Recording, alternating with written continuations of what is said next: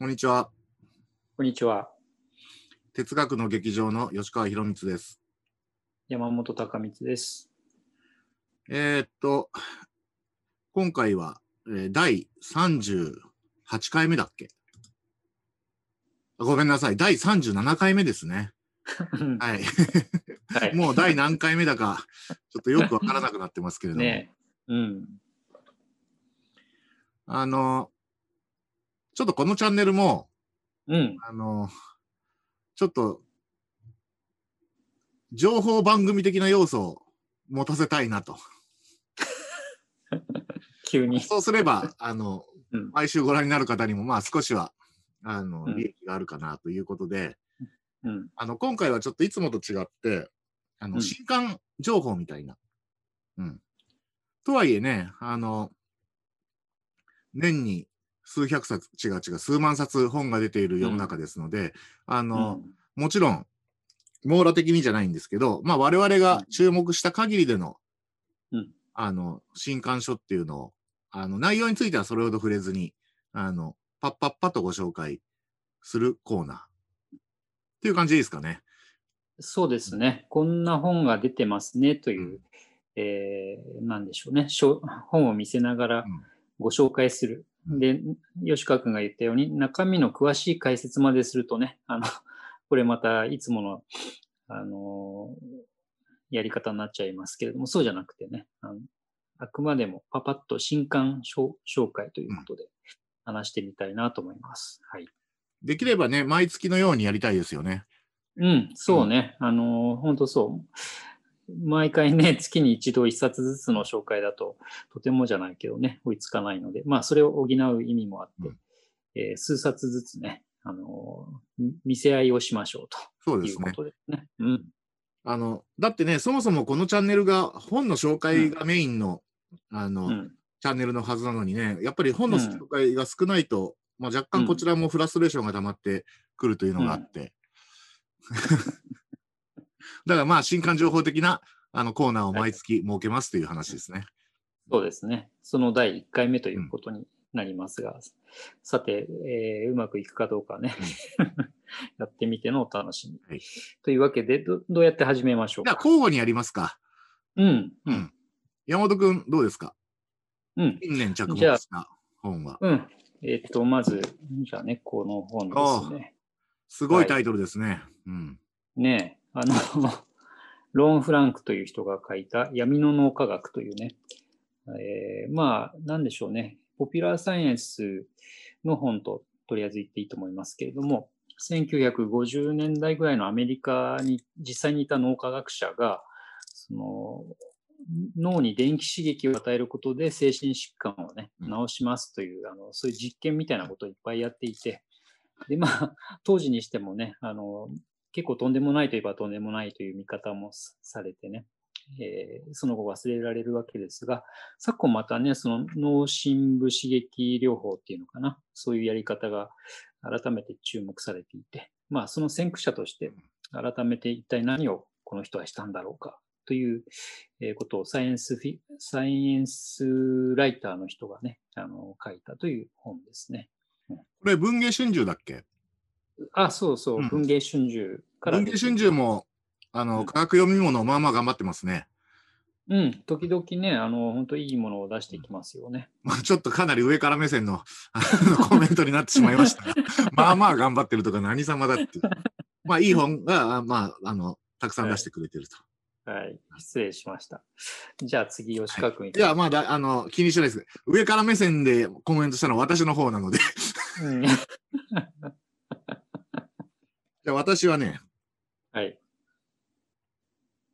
うん、ああ、あ、はいはい。川添愛ささんの新刊で、うん。人の言葉、機械の言葉っていう。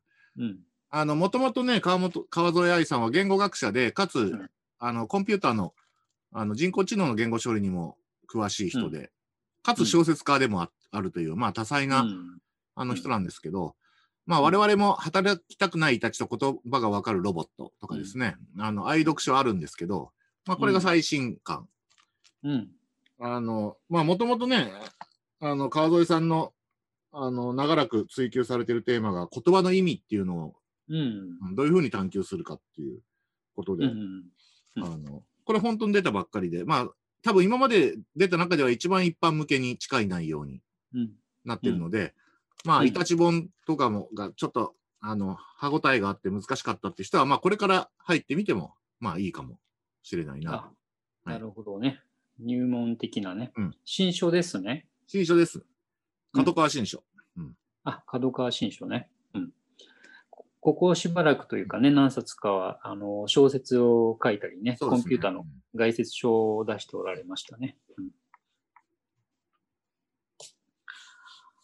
じゃあ、次に行きましょうか。この調子で、うん、バンバン行きましょうん、はいバンバン行きましょう。次はですね、あの、また翻訳書ですが、リャウ・スイビンさんという、えー方が書いたですね、台湾語文学の足跡という国書観光会から出た翻訳書ですね。で、まあ、あの、私がものを知らないだけっていうのもありますけど、台湾語の文学の状況をほとんど存じ上げないので、私もですね。うんうん、なんか知りたいなと思った時に思っていたんですけど、なかなかいい本に巡り合っていなくて、今回、あの、つい最近出たんですけどね、えー翻訳されて、で、端末にも、あのもちろん中身は、その、台湾語文学の歴史を説いているんですけど、えー例えば端末にはその関連する年表とかね、そういうものもついていて、えーあの知らないことをたくさん教えてもらえるんですが、残る問題は、紹介されている本が必ずしもね、あの日本語で読めると限らないから、そそれをどうするんだっていう、問題はありますけれどもね。あのでも、手がかりとしていいなと思って紹介したいと思います。じゃあ私はですね、ちょっとじゃあ、うん。2冊、うん。雑な区分けですけど、ホロコースト関係ということで2冊ね。うん。うん1冊が、あの、ビトルト・ピレツキっていう人のアウシュビッツ潜入記。うん。これはね、あの、ワルシャワ、あの、ワルシャワが陥落した時にね、まあ、うんナチスに捕まっちゃって収容所に送られたんですけど、このうん。ピレツキさんはね、あの、うんポーランド人の将校だと。で、ロあの連合軍のために、あの収容所、実際どんなふことが行われているかっていうか、よく分かってなかった、うん。あの、当時に、あの、まあ、うん潜入捜査というか、まあ、そういうことをして、それをまあ、うんあの、その報告書うん。の翻訳ですね。うん。で、まあ、このよく言って出てきたね。いや、本当にそうですね。あの、うんポーランド語のタイプ原稿のまま埋もれてたらしい。あで、それが英訳されて、出版されたのが2012年ということですね。あ。あ、結構最近なのね。最近の。うん。うん。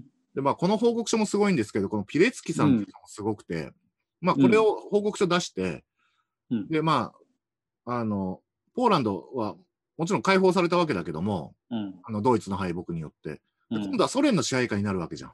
うん。うん。そのままピレツキさんは、あの、今度は反祖活動をして、うん。すごい。ううんん。まあ、ずっとね、侵略されてるわけで、ポーランドは。うん。で、うん。あの、まあ、その活動のさなか処刑されてしまったという、まあ、うん。激動のあの人生を送った人です。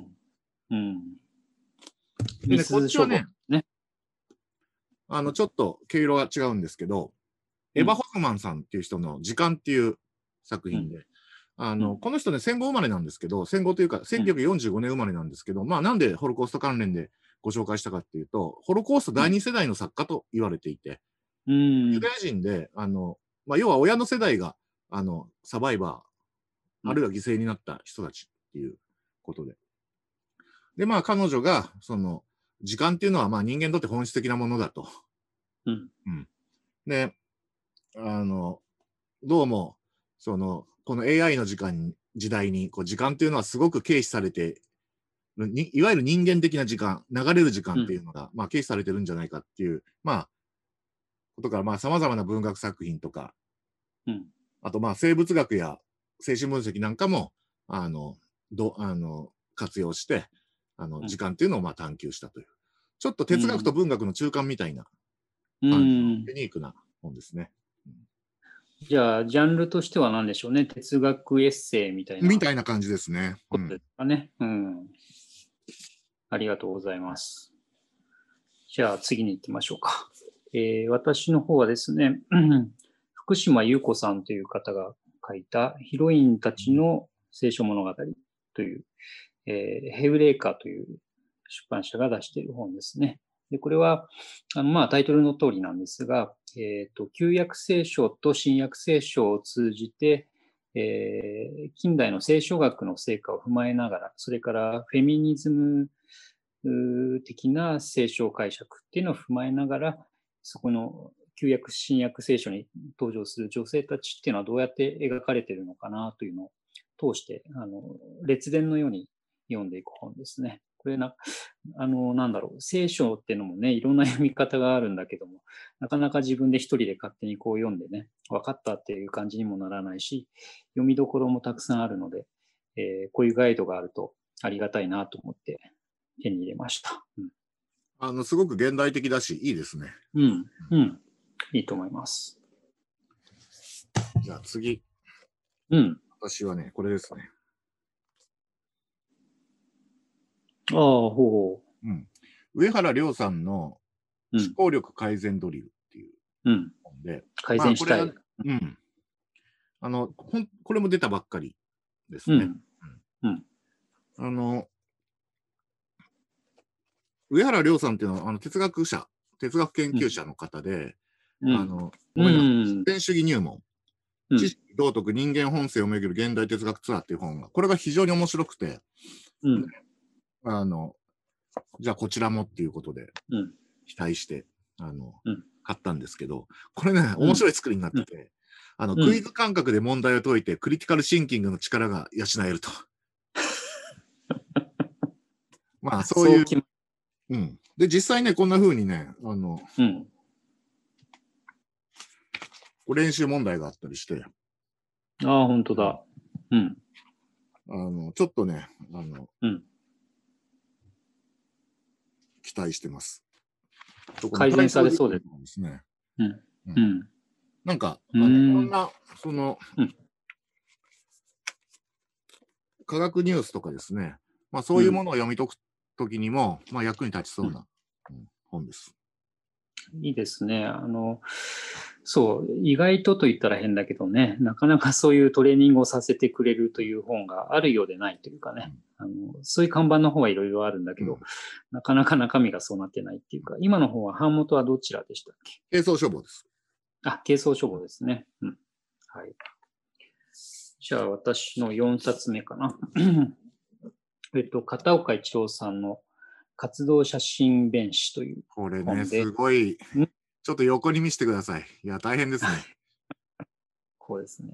うんえー共和国というね、版元から出たばかりの本で、私もまだあの通読はできていませんが、えー要するに映画の初めの頃のね、まだ音が入ってなかったサイレント時代に、えー日本の場合、その活動弁士という人たちが、あの、活動写真弁士という人たちが、えー映画の上映しながらその場でこう喋くるというね、で、なんなら音楽も入れるみたいな、そういうやり方で映画というのを人が楽しんでいたんですけども、その歴史もそうだし、実際何がどう行われていたかというのをね、かなりトータルにあの研究して書いてある本ですね。で、まあ、類書も今までね、ちらほらなかったわけではないんですけど、この 厚さからもお分かりのように、相当徹底的にそれをやってくださっていて、あの期待していますという本ですね。うん。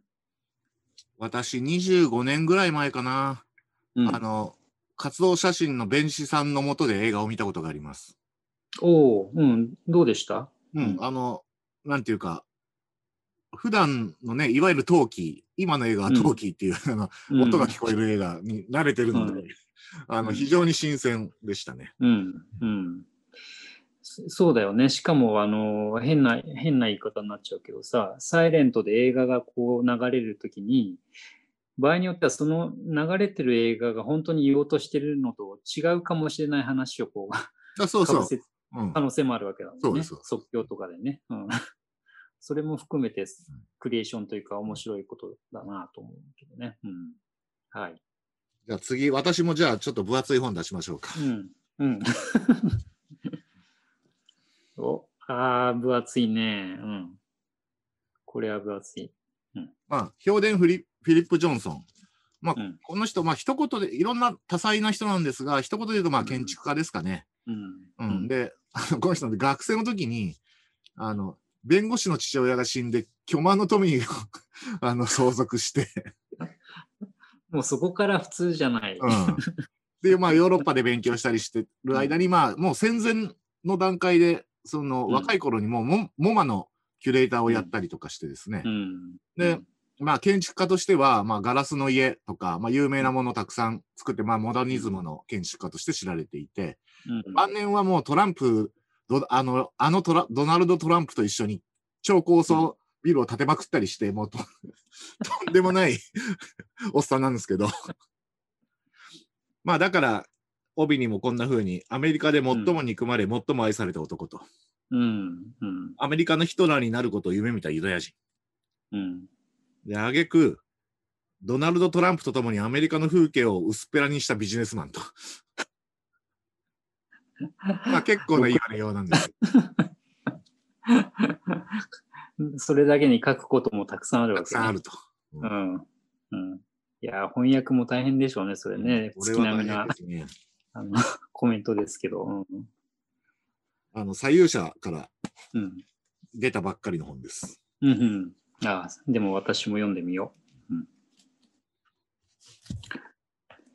じゃあ、えっと、次で最後にしますが、私の方はですね、おお、スクリブナー思想次第辞典の普及版です。えー、マルゼン出版から出ていて、これは、あの、全10巻で出ているものですね。で、少し前に、あの、10巻組でね、えーバラ売りなしの10巻組という、ものすごいセットが出て、それが確か定価が30万円とかで、そうそう。あのうん、なかなかこう、我々には手が出しにくいものだったんですけれども、この度新しくね、普及版ということで、あの、一巻ずつバラバラに、えー買うことができる形になったので、まあ、それでもなかなかのお値段なんですけど、あの、一応ね、読んでおこうかなと思って、とりあえず一巻目を買いました。はい。私も買いました。うん、あの、本体が出た時にね、うん、セットで30万超えかと思ってね、うん、でツイッターに誰か買ってくれないかなって書いあの投稿したんですけど、誰も買ってくれた、うん。くれなかったので、そうそうそう。まあ、普及版は買おうと思って、まあ、実は半額以下になるとかじゃないんだよね。普及版も結構なお値段がして、そう。全部買ったとこ、買っても二十数万か24 30万万ぐらいするでしょ。うん、うん。そう。だから一応元版よりは6万円のディスカウントなんだけどね、うん。あの我々が普及版出るよって聞いた時の期待していた感じとは若干ズレがうん。ありましたけどね。まあそれでも、あの、いつも言うようなことですけど、これだけの時点を自分で書くことは到底無理だしね、あのここに書かれていることを知ろうと思ったら、えーこれだととても済まないので、あのまあまあ、こんなものかなと思って、えー読むことにしました。はい特にこの時点についてはそれが言えるよね。うん、そもう超一流の赤学たちのうん時点ですからね。う、そう。しかもね、あの、一つ前の旧版も素晴らしい本で、そっちは平凡社からね、あの、五巻組で出ましたけれども、今回の本はさらにその、に21世紀版というのかな、新しくなっているので、かなりその、なんでしょうね、旧版はもうちょっと各執筆者の名人芸に頼るところが強かったと思うんですけど、今回は、あの、学術寄りって言うと変ですけど、ねうん、かなり系統的に作られてるよね。うん。うん。どの項目も、あの、ヨーロッパに偏らないようになっていたりしてね。あの、そういう意味では、なんだろう、こう、見晴らしが良くなっているのは確かなんでね。あの、まあ、そんなこともあって、えーこれから 毎月1巻ずつぐらい読んでいこうかなと思ってこれ次、毎月出るのかな？たあ、もう多分全部出てるんだと思うよ。あ、そうなんだ。ああそうそうそう。っか。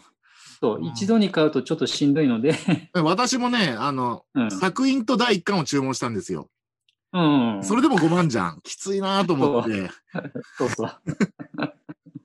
なかなかね、あの、誰か買ってくれない限りはですね、はいうん、そう。バラバラにね、読んでいきましょうと。いうわけでした。じゃあ私も最後、うん。ちょっとでかいやつ。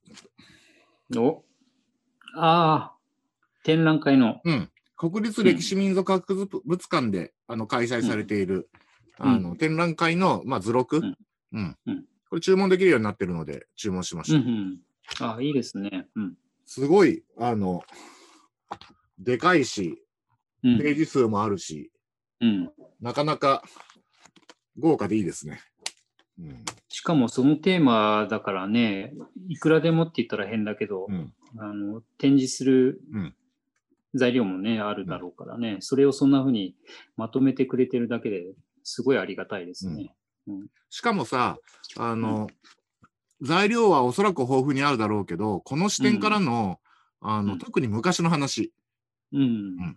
っていうのは、その、あんまり展覧会されてきてなかったわけだから、うん。あの、なんていうのかな、あの、6世紀とか7世紀とかさ、そういう時代のものとか。うん、なので、まあ、非常にこれは、あの、持っといていいと思いますね。うんうん。いいですね。通販してもらえるわけね。うんうんでこんな時代からですからね。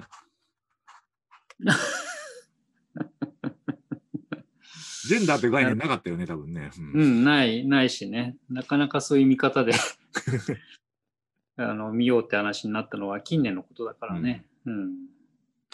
弥生時代ぐらいからですね。うんうん、うん。老作ですね。うんあと、まあ、最後、一つ、あの、うん一般の書店に出回ってるものでない同人的なもの、まあ、我々の共通の友人が出してるやつ、ちょっとご紹介しましょうか。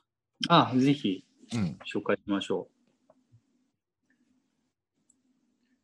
これがね。うん、ちょっと一瞬何だか、何が何だか分かんないと思うんですけどね、うんハ。ッピーデスデイっていう映画があって、うん。まあ、ハッピーバースデーじゃなくて、ハッピーデスデイっていうことなんですけど、うんあの、まあ、新、いわゆる新感覚ホラームービーみたいなもので、あの、全2作あるんですけどね、あうん。の、これについての、で勝手に作ったパンフレットなんですね。うん。うん。公式じゃなくてね。うん。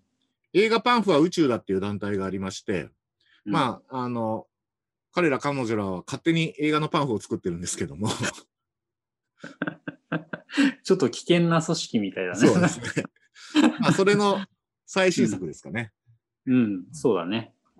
第4、4号目だったかな。4号目かな。うん。うん、1から3があの PDF で発行されていて、今回はね、紙で発行されたというものですね。あの、ウェブサイトで、あの、概要欄にもリンク貼っておきますけど、ウェブサイトでうん調べていただければすぐに出てきます。うん。これね、ちょうどね、あの、もともとハッピーデスデイは、そんなに最近の映画でもなくて、うん。一昨年2017年、2018年ぐらいだったと思うんですけど、うん。あの、私、あの、ちょうど見たばっかりで、うん。たまたま奇。遇う。うんん。それにこれが出てきて、私、個人的にも非常にタイムリーで、めちゃくちゃ面白い映画です。あの、どんな映画かっていうと、まあ、あんまり言いませんけど、うん。ハッピーデスデイっていうぐらいで、ある誕生日の朝にね、あの、主人公のヒロインが、まあ、目覚めるわけだけど、うんそ。の日にね、殺されちゃうんだよね。うん。で死んだと思ったら、また同じ誕生日の日に目覚めてっていうのが、延々と繰り返されると。ループする映画ね。で、これはちょっとさすがに、あの、うんずっと殺されるの嫌だってことで、うんあの、まあ嫌ですよね。うん、それ、それ嫌だよ。で、なんとかして殺されないように、うん。真相を究明しようとするんですけどね。うん。このね、主人公がすごく良くて、あの、うん。うん。あの、いい感じにね、あの、うんめちゃめちゃ殺される理由たくさんある人なの。だから、その、誰に殺されるかとか考えてもなかなか一筋縄ではいかないと。行かないし、全部避けるの難しそうだね。そううんだからもう毎回毎回殺されて、まあ、振り出しに戻ると。うん。まあ、そういうまあコメディとシリアスなホラーが混ざったような、非常に面白い。うんうんで、続編の To You っていうのは、またこれはこれで、うんあの、えっと、量子力学うん。タイムワープ ムービー、うんホラームービーみたいな、うん。かなりめちゃくちゃな話になっていて、これもこ、これも面白いですね。はい。うん。うん。で、今回のね、その、そのパンフというかね、それをパンフと呼んでいいのかどうかわかりませんが、その、勝手に作られたパンフにの特別版で、ちょっとね、吉川君と私がお手伝いをしていて、あの、その今、えっ、と、概要を説明してくれた映画のね、映画をテーマにしたボードゲームというか、まあ、すごろくなんですけれども、それをそのパンフの編集をした小島智美さんたちがね、えー、ゲームを作りたいというので、あの、吉川君と私のとこに、えー、まあ、助言というかね、アドバイスをしてもらえませんかというお声かけをいただいて、それで、えー、少しだけね、あの、アイデアを見ながらコメントをしたんでしたね。といってもすごい短い時間、こんなこと言っちゃっていいのかな？だいぶ短い時間で仕上げ仕上げていらしたけど、でも、その期日の間にね、あの、だいぶ見違えるように最初のバージョンからすると、かなり面白くなったので、いやすごいなと思いながら見ておりましたけどね、それが特別こうついてくる。